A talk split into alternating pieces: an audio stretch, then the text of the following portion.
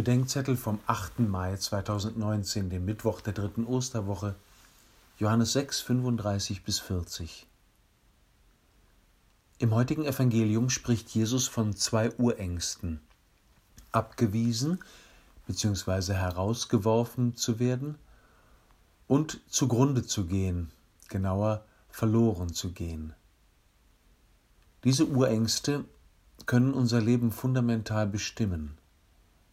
Individuell bestimmen sie uns, wo wir aus Angst vor Abweisung, Ausschluss oder Einsamkeit bereit sind, zu tun oder zu sagen, was wir eigentlich nicht wollen oder sollen, uns anzupassen, wo Abweichung geboten wäre, oder nachzugeben, wo wir beharrlich sein sollten.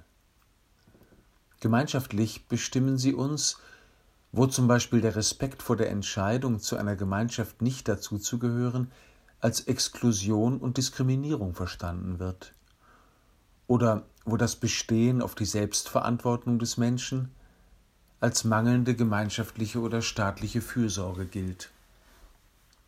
Jesus Christus begegnet uns immer als Empfänger und zu Empfangener.